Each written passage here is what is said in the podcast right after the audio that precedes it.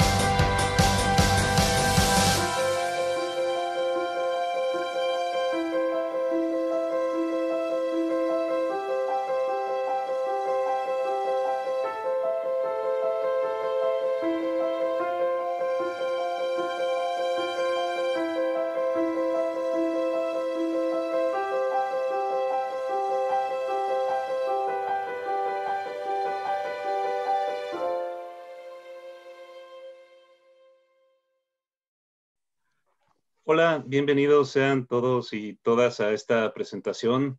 Muchas gracias por acompañarnos y muchas gracias a la Feria Internacional de Guadalajara, a la Feria Internacional del Libro de Guadalajara en esta ya su trigésima cuarta edición y que a pesar de todas las circunstancias adversas que vivimos este año, se sostiene y resiste como una fiesta de la lectura, un encuentro que siempre, siempre resulta enriquecedor entre autores, lectores y profesionales del mundo de la edición en general. En nombre de Penguin Random House y del sello Debate, agradezco a la FIL por permitirnos estar en este espacio para presentar Decisiones Difíciles de Felipe Calderón, un libro que más allá de las coyunturas, más allá de las pugnas ideológicas, creo que sirve sobre todo para entender aquello que se articula alrededor de la tarea de gobernar, fundamentalmente, de esa difícil, de esa complejísima tarea de gobernar, y alrededor también de aquello que, que impulsa esa misma tarea, que modula esa tarea, es decir, la toma de decisiones, que son decisiones que, en las que por su propia naturaleza siempre está en juego, pues nada más y nada menos que el rumbo de un país. Y eso, sin duda, debe concernirnos como lectores. Para presentar el libro nos acompaña desde luego Felipe Calderón, a quien agradezco su presencia y toda la paciencia, toda la intensidad con la que trabajó en conjunto con el equipo de debate. Asimismo, eh, para presentar el libro nos acompaña Leonardo Curcio, también eh, autor de La Casa y quien, por cierto, acaba de publicar junto con Aníbal Gutiérrez un nuevo libro que lleva como título El Presidente. Te agradezco, Leonardo, que estés aquí con nosotros. Y nada, sin más demora, si estás de acuerdo, Leonardo, te cedo la palabra para entrar de lleno en estas decisiones difíciles. Pues te lo agradezco mucho. Por supuesto, para mí es un privilegio estar en la FIL. Me encantaría estar en Guadalajara, pero por esta vía saludo a quienes nos acompañan esta noche. Por supuesto, agradezco a la editorial y al presidente Calderón que me permita conversar el día de hoy con él. Debo decir, antes de iniciar la conversación con Felipe Calderón, que este es uno de los grandes textos de este año.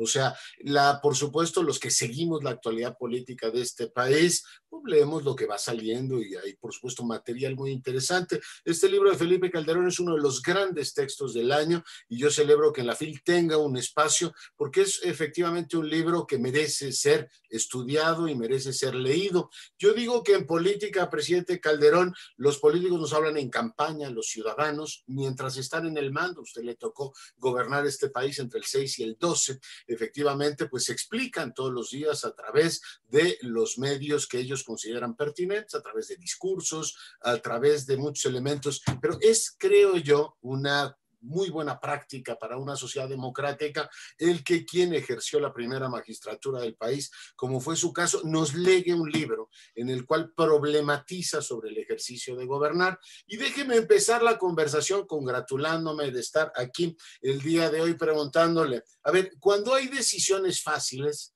desde el jefe del departamento hasta el gobernador, pasando por supuesto por los secretarios, los van tomando en cada uno de sus escritorios. Cada vez que el asunto está difícil, ¿qué dicen? Súbansela a la oficina del presidente y que él decida. No debe ser nada cómodo tener que decidir entre lo malo y lo menos malo. ¿Qué lo movió a escribir este libro? Bueno, varias cosas. Primero, muchísimas gracias, Leonardo, por tu generosidad y gracias a Penguin Random House por por la publicación, por el libro y por esta ocasión para presentarlo eh, bajo el sello de debate.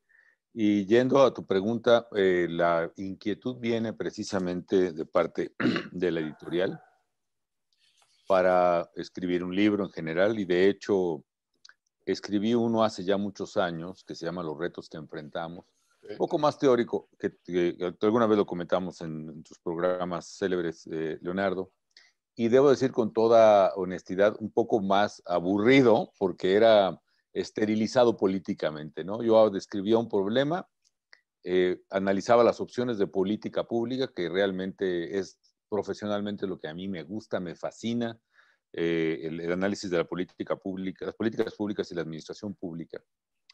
Pero a partir de ese... los análisis de caso del curso que dio en Harvard, ¿no? Exactamente, ¿no? Muchos, y, que son muy útiles efectivamente para quien está interesado en esas materias y para estudiantes. Pero la inquietud de la editorial era, bueno, hay que hacer algo con más carnita, ¿no? Hablo que hable de, decisiones, de anécdotas personales, de temas que, este, el, público pueda tener mucho mayor interés. Eh, y que en, ese sentido eh, empecé a escribir este libro que me tomó muchos años, hay que decirlo, Leonardo. Y respecto a lo que tú dices de las decisiones, eh, el, en el, tema que tú dices de, las decisiones que se delegan las fáciles las toma todo el mundo, las difíciles súbalas a la oficina del presidente. Exacto, y esta delegación hacia arriba es lo más delicado. Yo defino en el libro que gobernar, si hay una sola palabra con la que hubiera que definir el gobernar, gobernar es decidir, para eso se elige a un gobernante y para eso se le paga. Y cuando las decisiones son fáciles, como ya señalaba, si lo apunto en el libro, cualquiera las toma, desde anunciar un presupuesto, entregar eh, regalos o mochilas escolares, a inaugurar una carretera, pues todo el mundo se apunta.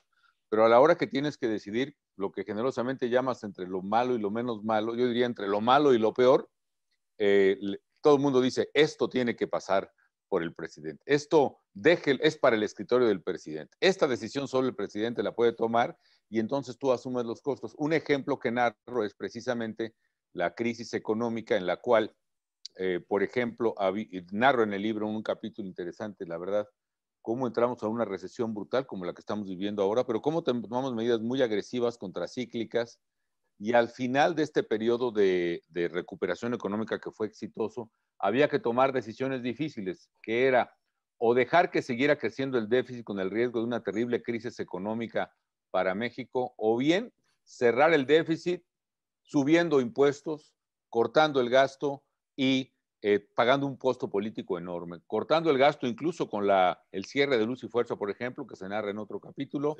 y subir impuestos como era el IVA y los derechos de, otro tipo. Entonces, eh, este tipo de decisiones difíciles nadie las toma, te las pasan a ti, tú debes de tomar. Yo creo que es un estilo personal de gobernar. Hay presidentes que, que toman las decisiones, que son que están encima o que están cerca de los problemas. Hay otros que simplemente las delegan y eso eh, pues no era mi caso. Yo estaba encima de ello, asumía los costos, pero siempre lo difícil, lo costoso, lo peligroso, te toca tomarlo a ti y eso es precisamente el reto más abrumador que yo narro desde un dilema ético que planteo desde el primer capítulo del libro. Es muy interesante porque, bueno, no solamente tienen que elegir no entre lo bueno y lo malo, que eso es relativamente sencillo, sino entre lo malo y lo peor. Además, no siempre tienen toda la información y en algunos casos, presidente, hay una presión directa. Usted narra, por ejemplo, que Cabeza de Vaca y Medina Mora le dicen, a ver, tenemos el tema de las extradiciones a Estados Unidos. Es un tema, digamos, que hay que imaginar que uno se lo pregunte. Tenemos el tema de una agenda agresiva de extradiciones a los Estados Unidos de un montón de narcotráfico. Y hay amenazas de muerte sobre usted. O sea, el peso de la decisión se toma también en momentos en los que uno debe pensar en el país y en uno mismo. Efectivamente, Leonardo, esto lo narro en un capítulo que se llama La Transición en donde, que va desde básicamente la elección del 2 de julio y la toma de posesión del 1 de diciembre. Eh, ahí narro cómo se escoge el gabinete. Narro también ese momento que yo creo que fue crucial para la presidencia que encabecé y un poco para la historia de México, por muy controversial que desde luego es, eh, de cómo se pretendió dar un golpe constitucional, es decir, evitar que un presidente electo tomara posesión y con ello, según las reglas constitucionales de entonces, al no presentarse al Congreso de la Unión, hubiera la posibilidad constitucional de convocar a un interino, que era lo que pretendía entonces el, entonces candidato actual presidente López Obrador y mucha gente que lo seguía. Eh, es un capítulo bien interesante, pero efectivamente también narro esa anécdota en que Daniel Cabeza de Vaca, entonces Procurador General de la República, bajo el gobierno de Vicente Fox, eh, había, me había llamado, me había llamado a su casa, que por cierto está la casa habilitada entonces para el procurador, está muy cerca de aquí, de tu casa, de las Águilas. Yo vivo en la calle de Cóndor, dos cuadras eh, paralelas a esta, está una cuadra, perdón, paralela a esta es la, está la Avenida de las Águilas misma, donde está la casa que era entonces que ocupaba el Procurador General de la República. Fui por la noche caminando y en su sala me recibe y después de las cortesías del caso me dice, pues oye Felipe, tengo que decirte que me habló el general secretario eh, y dice que hay información de que Ociel Cárdenas, el jefe del cártel del Golfo, quiere asesinarte. ¿Cómo? Y le digo, ¿de dónde salió esa información? ¿O, es una amenaza? ¿O cómo la No, no es una amenaza, es, es, es una información de inteligencia que tiene el ejército y que está corroborada con informantes que tiene la DEA dentro del propio cártel. Hay que recordar que Ociel Cárdenas estaba preso en el, eh, en el penal del Altiplano. Eh, eh, aparentemente la hipótesis que había otro candidato que era de sus preferencias o que hubiera preferido que el resultado fuera otro y que la presidencia mía no convenía a sus intereses, como pues, probablemente así ocurrió. El tema era la agenda de extradiciones y la confrontación a las organizaciones. En general yo tenía un, un, discurso, primero debo reconocer y lo digo en el libro, en la campaña fue mucho más orientado a lo económico, Leonardo, mucho más orientado a la generación de empleos. Una frase muy importante que creo que salió de Josefina, del presidente del empleo, por ejemplo, mm. que pusimos en práctica al darle un giro a la campaña cuando íbamos muy, muy mal. El lema antes, hasta antes era, era eh, eh, creo que valor y pasión por México. O, Semana Santa cambian las cosas, ¿no? Y que íbamos mal, cambiamos de estrategia, cambiamos los logos, cambiamos los lemas y me voy más a lo económico, que fue muy exitoso, aparte de efectivamente una campaña de contrastes con quien era mi principal adversario, Andrés Manuel López Obrador, y que da resultado electoralmente. Eh, pero yo hablaba entonces de un discurso de orden. Efectivamente, soy alguien más enfocado al, al derecho, eh, estudié derecho y tengo una formación que implica una verdadera, eh, no digo fe, pero claramente una convicción de que los estados, las sociedades solo prosperan en la medida que tienen orden jurídico que se cumpla. Y en ese sentido yo era realmente eh, alguien decidido a poner orden, a hacer cumplir la ley, y eso pues probablemente no era del gusto de los criminales con quien siempre tuve pues esa tensión de, entre el presidente que tiene que cumplir la ley, a eso se compromete el día de su toma de posesión. Y, así lo hice. Vuelvo a la anécdota. Entonces, eh, todavía incrédulo yo, le pido hablar con el general secretario eh, de Vicente Fox, secretario de la Defensa, el, Clemente Vega, el general Clemente Vega, me recibe en la defensa al día siguiente y me confirma que efectivamente ellos tienen esa información, que están preocupados, pero que desde entonces iban a reforzar mi custodia, que era muy mm, pequeña, muy discreta, casi inexistente, con personal ya del Estado Mayor Presidencial. Y que todavía entra otro general ahí, que era el encargado de inteligencia, le hago las mismas preguntas, voy más a detalle. Y le digo, bueno, pues estaré en contacto con usted, general. Oiga, ¿cómo le hago? ¿A través de qué medio? Me dicen que el Nextel es muy seguro. Me contesta el, el militar encargado de la defensa en ese momento, este, Mire, todos los teléfonos se abren, todos, incluyendo el Nextel, así que este, no tiene usted mucho, mucho que hacer. Y efectivamente se va configurando un escenario donde se van acumulando varias extradiciones de aprehensiones que venían desde el sexenio de Ernesto Cedillo, incluso alguna antes. Eh, eh, había gente de, todos los cárteles, estaba el caso de Ociel Cárdenas. También en transición eh, hubo una versión de que en Zacatecas había un campo de entrenamiento que fue descubierto a los Zetas y donde se preparaban, se entrenaba un equipo especial que pretendía liberarlo de la prisión del altiplano. La información era cierta, pero el plan de liberación yo lo creía inverosímil, incapaz de poderse llevar a cabo, hasta que finalmente vino la liberación del Chapo Guzmán en, eh, este, del penal del altiplano, precisamente ya en años recientes. Dije, no, pues entonces sí hubieran podido quizá liberar al el Cárdenas. El hecho es que él, mucha gente del cártel del Pacífico, por cierto, para aquellos que pues, de muy mala fe insinúan que tuvimos una protección especial al cártel del Pacífico, extraditamos a varios eh, líderes prominentes del cártel, entre ellos al, al Güero Palma, por ejemplo, que también fue en ese paquete de extradición y que fue una de las decisiones más difíciles que tuvieron que tomarse en los primeros días pero que era incumplimiento de resoluciones judiciales ya totalmente definitivas.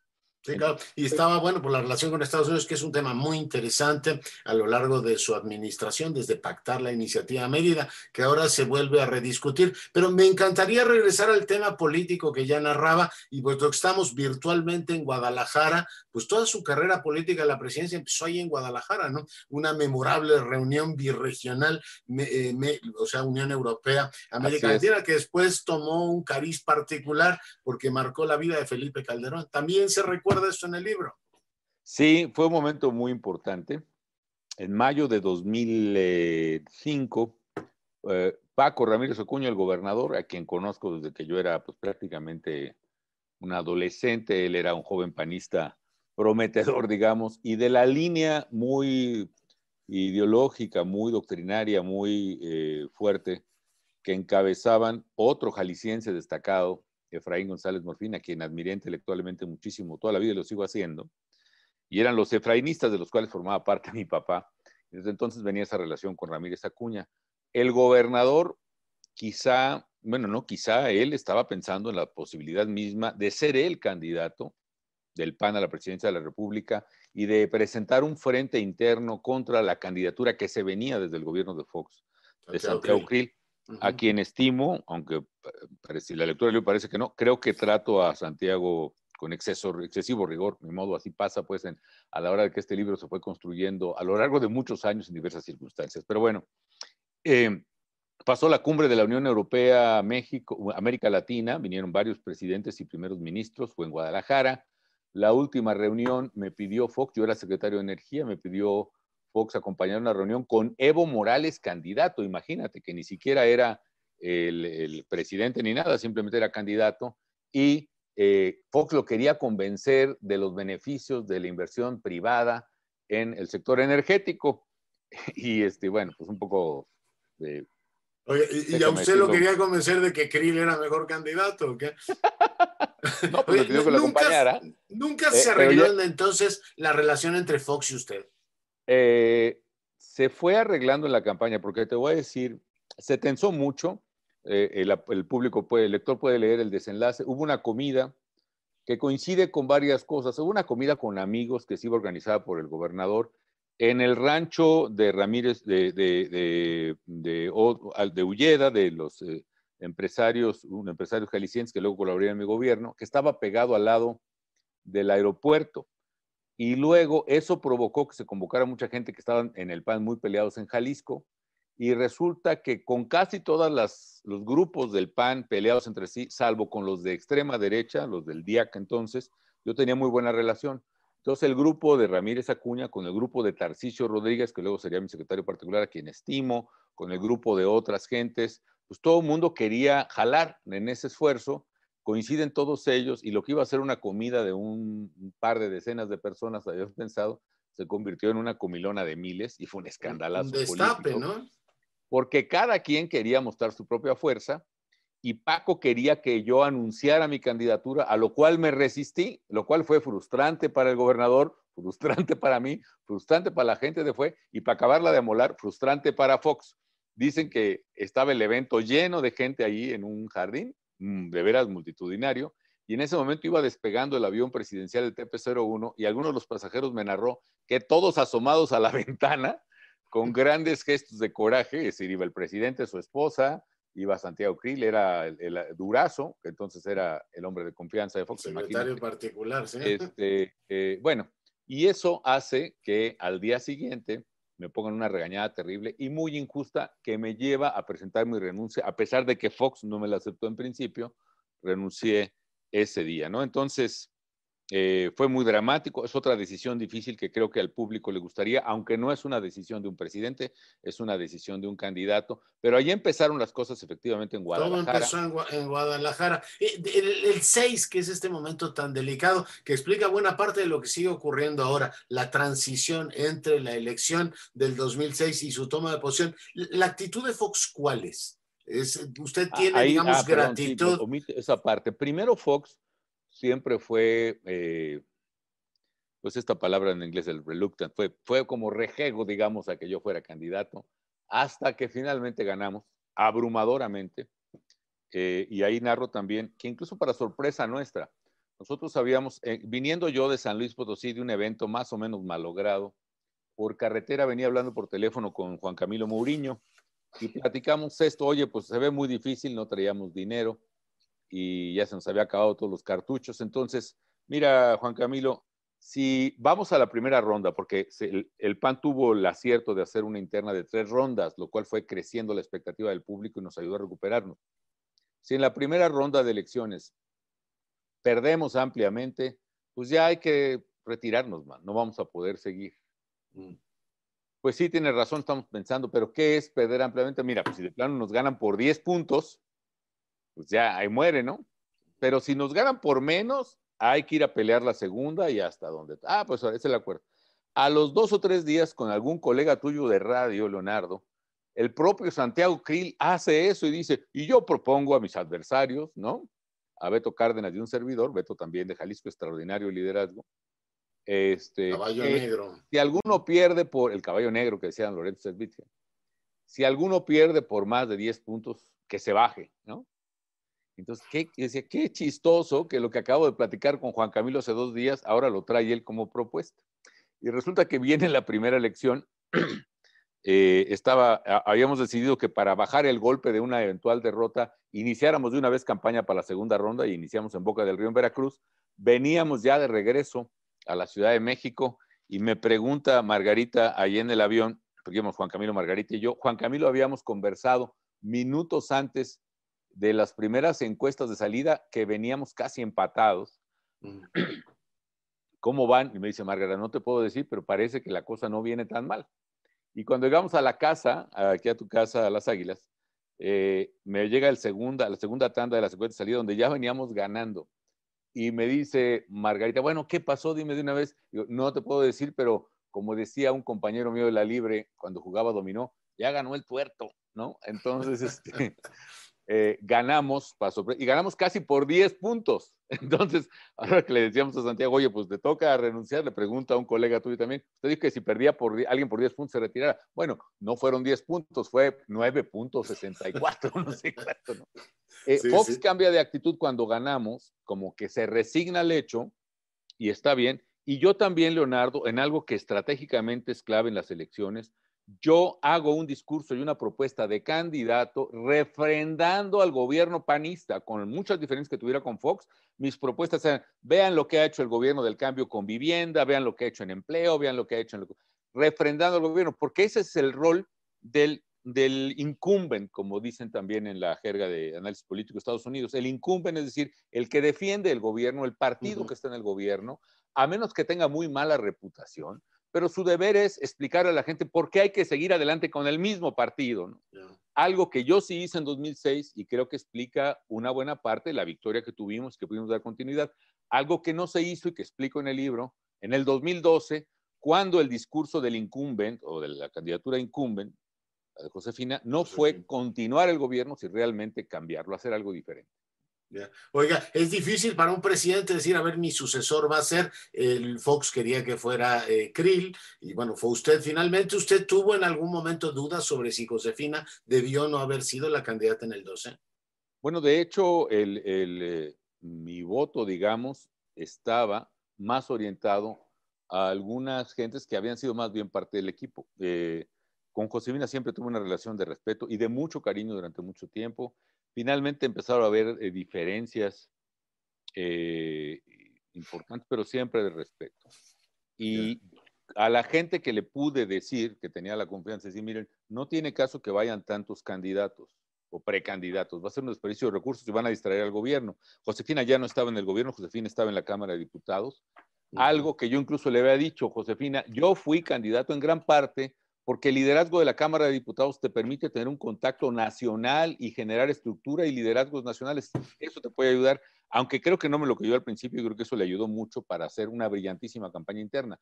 Pero con la gente que seguía en el gabinete, yo les dije, miren, no se estén, no tiene caso, vamos a hacer encuestas, un par de encuestas, y el que esté arriba por el margen que sea en la última encuesta, pues ese que se quede y los demás que renuncien. Pero esa es una de las decisiones más difíciles que les toca a un presidente, decir, a ver, si tengo efectivamente que empujar la balanza en un sentido, la empujo por alguien o mantenerse completamente a raya. Es muy complicado decidir eso. Sí, y creo que no lo explico tan a detalle. Lo explico en el libro, quizá habría que abundar luego en algunos detalles, pero lo aprovecho ahora. Efectivamente, esa fue la decisión que tomé y que le propuse porque ellos estaban en libertad de seguir todos, ¿no? Eh, y yo fui imparcial, digamos, en, tanto en el terreno de, de Josefina y este equipo, como en la primera disyuntiva de este equipo, donde estaba Ernesto Cordero, Javier Lozano, eh, Alonso Lujambio, eh, en fin, había varios. Heriberto Félix, por ejemplo, que tenía Sede Sol. Sede Sol, sí. En fin, y el que destacara más, el que fuera más arriba en las encuestas, ese la propuesta era que los demás lo apoyen y ese fue el acuerdo entre los cuatro o cinco precandidatos. El problema... No, dígame, dígame. Eh, y yo tuve un comportamiento eh, imparcial en ello, pero lo que sí empiezas a ver después es que en los propios equipos se generan, eh, se generan los, cada quien sus propios equipos. Ya había gente que en nombre de mi gobierno sí tenía mucha influencia, por ejemplo, en algunos medios, y eso evidentemente eh, generaba disparidad en la balanza, de lo cual yo no tenía plena conciencia en ese momento. Entonces yo doy la instrucción de que todo el mundo sea parejo, pero ya después de la presidenta te das cuenta pues que hubo más empuje para unos que para otros, lo cual lamento. Eh, y lamento porque quizá quien hubiera sido, yo creo que Ernesto era buen candidato, a quizá no para la época, quizá no para el momento, pero en fin, Josefina tuvo definitivamente mayor carisma en la interna. Alguien que hubiera sido quizá un gran candidato también sería Alonso Lujambio. de hecho, Alonso me dice, oye Felipe, mira, yo no digo que, que, que, no sigas, ya que se había resuelto, yo voy a cumplir mi palabra, pero en lugar de que, te me dijo en lugar de que sea Ernesto, pues mejor comenzamos y que sea yo. Yo pues, digo, Alonso se me hace muy cuesta arriba, la verdad, muy difícil. Alonso tenía realmente un gran carisma, una gran prestancia, Desgraciadamente, pasado ese momento, él se empezó a revisar de dolencias que tenía y resultó en este terrible, durísimo cáncer que le afectó y que lo llevaría a la muerte un año después. Una, tragedia. Oiga, eh, por supuesto, hay páginas brillantes, páginas muy picantes que vale la pena para todos quienes están siguiendo esta presentación leer sobre el 2006. Pero antes de ir a esa parte, digamos, todo el momento en el que llega efectivamente al Congreso y jura el cargo de presidente, déjeme preguntar una cosa de rabiosa actualidad. Decía usted los medios, ¿lo tratamos de maravilla los medios cuando era presidente? Pues no, la verdad es que eh, había de todo, había gente muy objetiva y muy bien y había siempre crítica muy, muy dura, pero a mí me parece que era muy entendible ese papel, ¿no? Que era parte del oficio, ¿no? Digamos, aguantar eso. Este, eh, con el propio Reforma, que además es una casa editorial en la que alguna vez escribí y escribí mucho tiempo, este, había cosas que dolían, por ejemplo. Eh, eh, cuando, el último día de mi gestión, inauguré eh, el nuevo parque eh, ecológico de Azcapotzalco sobre lo que fue la refinería 18 de marzo. ¿no? Una refinería que debe haber dejado una estela de enfermedad en Azcapotzalco y en Miguel Hidalgo enorme porque eh, hicimos extracción de gasolina hasta 10 metros de profundidad. La refinería de Azcapotzalco, la, la reversión ambiental, se consideró por el gobierno de Alemania, algunas de sus agencias, la obra de remediación ecológica más importante del mundo en su tiempo con miles de millones de pesos, e hicimos un parque, el, después de Chapultepec, el más grande que tenga la zona metropolitana de la Ciudad de México. Y sin embargo, el día que le inauguré, nada de eso salía, sino la nota del reportero de reforma es que si habían ido al evento eh, señoras beneficiarias de oportunidades de sede sol. Pues sí, pero bueno, eh, entiendo que esa es nota, pero también el equilibrio marcaría otras. Pero eso no me llevaba a decir que había un complot o una conspiración contra mí. En general, otra anécdota que puede describir mejor lo que trato de decirte es, yo eh, me gustan mucho las canciones de Joaquín Sabina, las canto, me las sé, y tuve oportunidad de, convivir y de platicar con Joaquín Sabina un par de veces, un día en casa del embajador de España y otro día que me había criticado públicamente, lo invité a Los Pinos y comimos, ¿no? Y me decía, oiga, presidente, oye, oye, presidente, sí, en todos los países los presidentes y los gobiernos tienen un periódico, tienen un medio, ¿no? En España, claramente, cuando estaban los socialistas era el país. ¿no? Eh, ahora que están los, eh, o, cuando estaban los del PP, pues es Mundo, el Mundo y el ABC, bueno, no se diga. Aquí, ¿cuál es el periódico del gobierno? Digo, pues ninguno, a, menos que consideremos el diario oficial, pero nada más. Este, y no, yo no tenía periódico, la verdad tenía una prensa muy crítica. Creo que así debe de ser. Alguna vez, irónicamente, decía, a mí me encantaría hacer un diario eh, en otra vocación secreta que puedo tener de periodista, que el diario se llame, ay, como decía, balance y que en un lado sean cinco, las cinco notas positivas más importantes y del otro las cinco notas negativas. Pero no, tuve una prensa muy crítica. para los tiempos que corren, decir, oiga, vean las portadas que me dio proceso, cómo me traen los caricaturistas, nada que pareciera una luna de miel entre el presidente y los medios. No, y además caricaturas muy duras, este, eh, temas muy calumniosos, este sobre el supuesto alcoholismo mío, que es una gran mentira, por ejemplo lo abordaba la prensa con una impunidad, algún, cierta parte de la una impunidad terrible.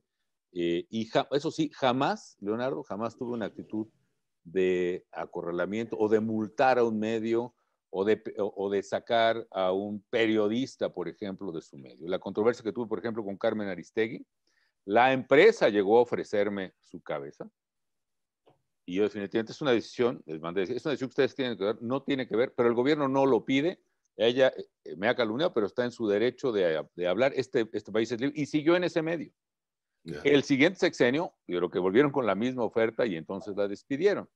Había con esa empresa un tema muy importante de concesiones radiofónicas y de telespectro, que bueno, no, no, que lo mencioné en otro libro, no lo volví a mencionar. Pero bueno, siempre fui respetuoso de la libertad de expresión, aunque sí hubo una prensa eh, cartonistas y muy crítica, eh, otra más equilibrada, pero pienso que ese es el papel de la prensa, ser, ser incisiva, crítica y no simplemente una eh, y, recordar que, que, lo que hay hoy no es absolutamente nada que otros presidentes no hayan vivido. Oiga, en el 2006 usted llega efectivamente a San Lázaro en condiciones extraordinariamente complicadas, lo narra, hay una actitud ahí dubitativa de Vicente Fox, es muy interesante aparte eh, que recuerda de sus, por supuesto, memorias, pero hubo algún momento en el cual usted y López Obrador pudieron hablar y decir, a ver, el futuro del país está en juego, aquí tenemos un asunto que es mucho más delicado que las aspiraciones políticas de un otro. En fin, ¿hubo algún momento en el que ustedes pudieran hablar? Mira, la víspera de la elección del 2 de julio, el 1 de julio de 2006, aquí desde tu casa, tomé el teléfono y personalmente marqué al comité de campaña de Andrés Manuel. Me contestó una telefonista, le dije, oiga, quiero hablar con el candidato, soy Felipe Calderón, y desde luego se debe haber muerto de risa después y no me ha de haber creído. Sí me dijo muy seriecita que iba a tomar nota y que ella pasaba el recado. Y le dije, este es mi teléfono, me gustaría mucho hablar con él. Si no se pudiera, pues le deseo suerte y simplemente pues que gane, que México decida. Luego hubo un intercambio epistolar que no está recogido en el libro, lo menciono, pero no pude poner las cartas textualmente, eh, en el que yo, él me escribe, o yo le escribo, perdón, yo le escribo y él contesta. Él me, reta o me invita a que acepte la apertura de los paquetes y yo le digo que acepto siempre y cuando el Tribunal Electoral lo autorice, porque eh, también narro en el libro las razones por las cuales no podía haber un recuento. El recontar paquetes sin una causa justificada implicaba en la ley del 2006 la nulidad de la elección. Entonces, la elección había sido limpia, no había causas de nulidad, pero si acordábamos eso y se abrían paquetes sin justificación, entonces había ahí una causa de anular la elección, que es lo que creo que buscaban jurídicamente. Y no estoy hablando en la esfera hipotética. En la elección de Tabasco de, mm, años anteriores, por abrir paquetes sin justificación, se terminó anulando una elección que a la postre se repetiría. Entonces, ese intercambio epistolar es finalmente el único formal que hubo. Luego hubo un intercambio, un acercamiento mío, traté varias veces, a través eh, del entonces rector de la UNAM, Juan Ramón de la Fuente, Juan Ramón de la Fuente, para poder tener un diálogo muy, muy discreto con Andrés Manuel. Pero luego se generó una circunstancia, la semana, en esas semanas, Proceso saca una portada hablando del presidente interino. Pone como presidente interino a Juan Ramón de la Fuente, lo cual hace por pues, realmente imposible seguir avanzando en esa negociación. Andrés Manuel se negaría, nunca dejé de invitarlo, de tratarlo, de, de, contactar, pero nunca volvió a haber un contacto entre él y yo. El último fue en el segundo debate presidencial ahí en el World Trade Center de la Ciudad de México. Oiga, porque en algún momento intenta a través de la reforma electoral que se haga la reconciliación. Esta no se pudo dar y ha pasado tanto tiempo y parece que tampoco ahora se da. Termina el libro mandándole una carta al presidente, pero entiendo, hoy mismo dijo en la mañanera que él no estaba por tomar cafés con nadie, que la vida de cada cual transcurría por su avenida. Sí, y efectivamente le, le he enviado varias cartas al presidente. La última fue esa precisamente al cumplir su primer año de gobierno que ha cambiado totalmente la perspectiva desde ese primer eh, año de gobierno. Ahora, Leonardo, este año, el segundo de su mandato, creo que ha cambiado para mal, algo que yo anuncio en la carta. Por ejemplo, yo anuncio en la carta varias cosas o le propongo varias cosas, que para rectificar la terrible caída económica que ya traíamos desde el año pasado y antes de la pandemia, porque este, esa carta fue escrita antes de que se conociera, reconociera la seriedad del virus, del COVID-19 o de COVID, eh, una de las decisiones que podía tomar y que hubieran traído miles de millones de dólares a México de inversión sería la reconsideración de la cancelación del aeropuerto de Texcoco. El aeropuerto de Texcoco podría traer no solo miles de millones de dólares para ser uno de los aeropuertos más grandes del mundo, sino también la confianza de toda la inversión extranjera en México que necesitamos el año pasado o este que acaba de que está por terminar y que vamos a necesitar, Leonardo, no habrá recuperación económica si no hay inversión. Por los gestos que el presidente ha tomado en el segundo año de gobierno de rechazo y agresión a la iniciativa privada, al sector energético, a otras, eso augura que no habrá inversión extranjera en México y augura que no va a haber eh, crecimiento económico. Un caso de rabiosa actualidad, presidente, es la cancelación del contrato etileno, ¿no? Efectivamente. La verdad es usted gestionar? El, contrato de etileno se, negoció por Pemex y se estableció por Pemex de acuerdo con los parámetros del precio de gas que había en la primera década de este siglo y la última década del siglo XX, cuando México era un gran productor de gas y en lugar de importar gas lo exportábamos. El, eh, el gas, por ejemplo, tiene un precio a boca de pozo y a distancia, dependiendo de la distancia, se le agrega el costo de transportarlo y es más alto en el mercado donde se vende, es decir, es más alto, era más alto en el mercado de Texas, que es la referencia que se toma, y más barato en las bocas de los pozos en Tabasco y en, el sureste. Efectivamente, esa eh, se puede negociar un contrato, se puede discutir un contrato en tribunales, pero simplemente romperlo le va a causar un daño económico enorme a México y un desprestigio internacional que nos va a costar. Y eh, con los cambios que hay en la presidencia de Estados Unidos y con el, eh, el, valor geoestratégico, el valor, eh, la referencia que tiene siempre para esa relación, el tema energético, quién sabe cómo se vayan a poner las cosas en el futuro. Oiga, eh, el libro narra, por supuesto, temas muy importantes. Ya habla usted de la crisis del 2008, las decisiones que tuvo que tomar. Ahí sí tuvimos una, efectivamente, una V, ¿no? Sí, pues una caída pronunciada de la economía, una recuperación importante al año siguiente. Está la experiencia de la pandemia. Hay muchas cosas que quienes toman decisiones hoy pueden efectivamente, pues, encontrar inspiración, elementos en el libro de Felipe Calderón, Decisiones Difíciles. Está el tema de la seguridad también, dice usted, la tarea inconclusa, le dedica un capítulo. ¿Se, ha sentido, ¿qué, qué efecto le ha causado el caso García Luna, presidente? Bueno, ha sido un efecto negativo. De hecho, lo menciono rápidamente porque el libro ya estaba por salir a la prensa cuando, cuando ocurrió la detención del ingeniero García Luna, que por cierto cumple ya un año en prisión sin que inicie el juicio y se conozcan a ciencia cierta los elementos probatorios que le imputan. Es decir, independientemente de que haya sido condenado por el, el presidente actual y la opinión pública, este, pues todavía su presunción de inocencia legalmente es válida y bueno, a ver qué de causa tiene ahí. El, el, el, tema de la seguridad lo abordo ampliamente en el libro y debo confesar que es un capítulo que me tomó, pues, fácil decirlo, varios años escribirlo. Mm. Un tema muy difícil y donde mm, eh, sigo una, metodología tratando de ser más explicativa, más argumentativa. En esencia, lo que expongo ahí es eh, que la violencia que tenía en México entonces y que ahora sigue en términos de homicidios al doble de lo que había hace 10 años o hace 12 años, eh, es una violencia que deriva de una disputa por el territorio mexicano entre bandas criminales. Y ese control territorial obedece a muchos factores. Uno de ellos es a un Estado débil y que en estos momentos ya en muchas partes del país es un Estado ausente. No hay autoridad que aplique la ley y ese vacío de poder se llena con el poder armado de los grupos criminales que independientemente de llevar adelante su negocio tradicional de exportación de droga a Estados Unidos, a principios de este siglo adquirieron un nuevo negocio que es la distribución en México un mercado de consumo creciente desde el Tratado de Libre Comercio y desde que varios presidentes lograron o logramos estabilizar la economía mexicana, empezó a crecer la clase media, empezó a crecer el poder de consumo, empezó, empezó a crecer el consumo doméstico de drogas, pero lo que les importa a los criminales es el poder de, sobre un territorio y la renta económica que eso conlleva, Leonardo. Es decir, mm. es la extracción de rentas, chuparle el dinero a la gente, sacarle el dinero a través de la extorsión, básicamente, lo que hace un incentivo económico muy poderoso para la disputa territorial. Eso tiene que combatirse en varios frentes. Desde luego, la parte preventiva y la reconstrucción del tejido social, que sí hace este gobierno, pero también la reconstrucción acelerada de instituciones confiables y eficaces, a lo cual obedeció la lógica de la construcción de la Policía Federal, por ejemplo, y las reformas a la ley en materia de policías y la presión que ejercimos infructuosamente en muchos casos sobre los gobiernos estatales para que reformaran sus policías y ministerios públicos.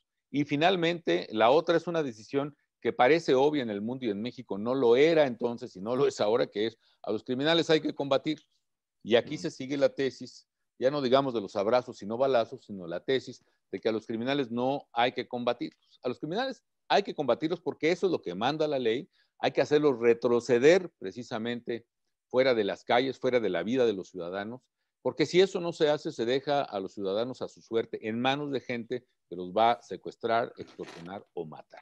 Ese es un poco lo que dramáticamente creo que se narra en el libro. se narra y efectivamente ayer que hubo el tiroteo este de más de cuatro horas en su tierra, allá en Michoacán, dice uno, bueno, pues han culpado muchos que la guerra de Calderón trajo esta violencia y uno dice, bueno, pues sigue efectivamente esa violencia y esa disputa territorial. Nos queda poco tiempo. el tema del PAN, tiene usted duras palabras para Marco Cortés y todo lo que ha significado el partido al que usted perteneció, que más que cuando usted llegó el PAN decía, finalmente llega un panista la presidencia, Fox nunca lo sintieron tan cercano. ¿Tiene arreglo? ¿Cómo ve usted ese instituto político en los tiempos en los cuales vive nuestro país? Bueno, es una, yo, yo considero que el proceso de deterioro que convirtió al PAN, como digo, en, de ser una escuela de democracia y un instrumento de participación ciudadana, en un negocio de cadeneros, es decir, los que controlan la puerta en, en nuestros tiempos se llamaban discotecas, ahora en estos tiempos los chavos les dicen antros, ¿no? El cadenero empieza a tener poder, mete a sus cuates, no deja entrar otra gente, pide lana, en fin los cadeneros, que son los que controlan el padrón interno del PAN, entre los cuales se encuentra el actual dirigente Marco Cortés, pero también está, por ejemplo, Villalobos en Sinaloa, que fue el que trajo a la novia del Chapo Guzmán, por ejemplo, a ser diputada del PAN, o están la gente que en Nuevo León ahora están impidiendo que haya un gran acuerdo para tener candidato a gobernador.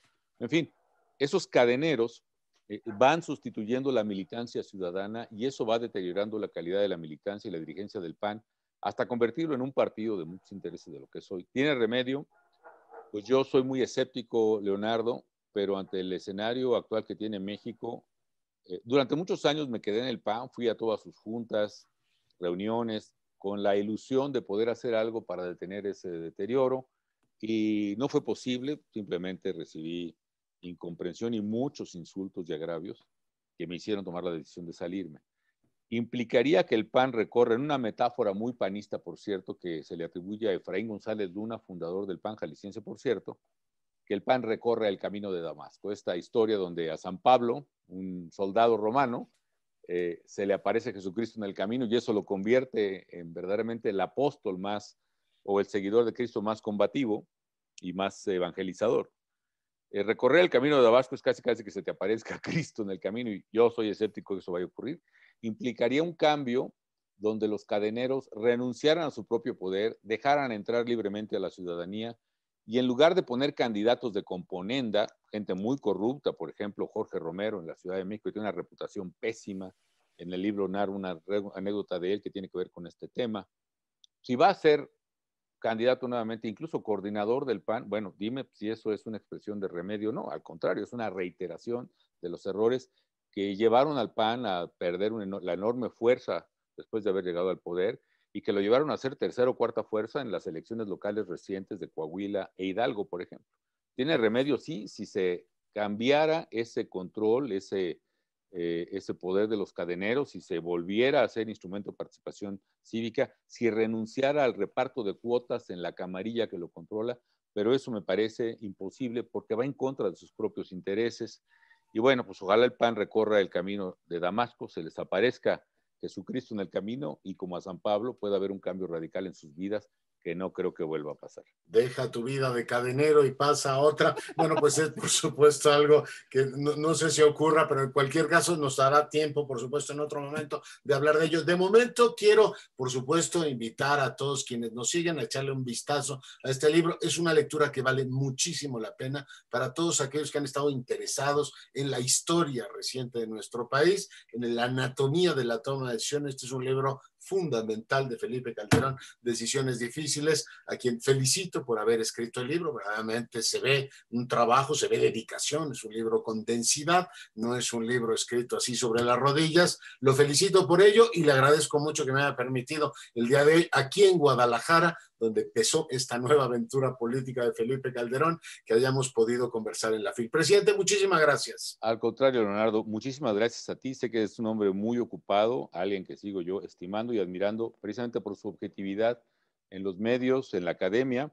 No hablamos de un tema de que tú eres un gran experto, que es el ámbito internacional, lo abordamos colateralmente, pero son capítulos buenos y sí debo decirle al público que independientemente de la generosidad de gente que me estuvo entrevistando, como eh, como el doctor Villalpando, como el propio Enrique, que no somos parientes, y con Enrique Calderón hay que aclarar. Ahora que los nombres de Felipe y Calderón se repiten tanto en la escena nacional, hay que aclarar que no somos parientes.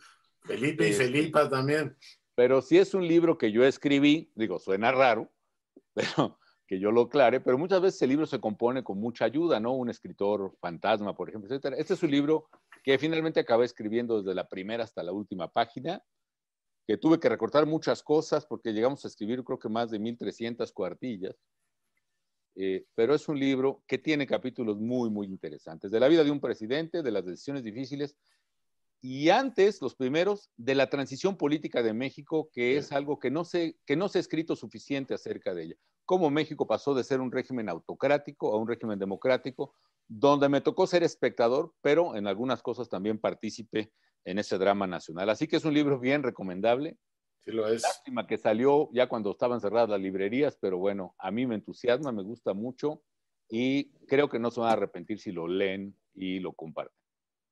Pues no, efectivamente. Enrique. Muchas gracias, muchas gracias Leonardo, muchas gracias Felipe por acompañarnos en esta presentación, pero pues eh, solo me queda invitarlos a a leer de nuevo eh, Decisiones Difíciles, que por cierto se encuentra disponible no solo en papel, sino también en versión electrónica y en versión de audiolibro, donde por cierto pues también tiene una participación eh, el autor eh, en la narración. pues en fin, está en todos los formatos y ahí queda la, la invitación y seguimos adelante en esta Feria de Guadalajara 2020. Muchas gracias a todos. Gracias, gracias a la FIL, gracias al doctor Padilla, gracias a los tapatíos y a todos los grandes lectores que van a la FIL cada año. Gracias, saludos. Muchas gracias, hasta luego.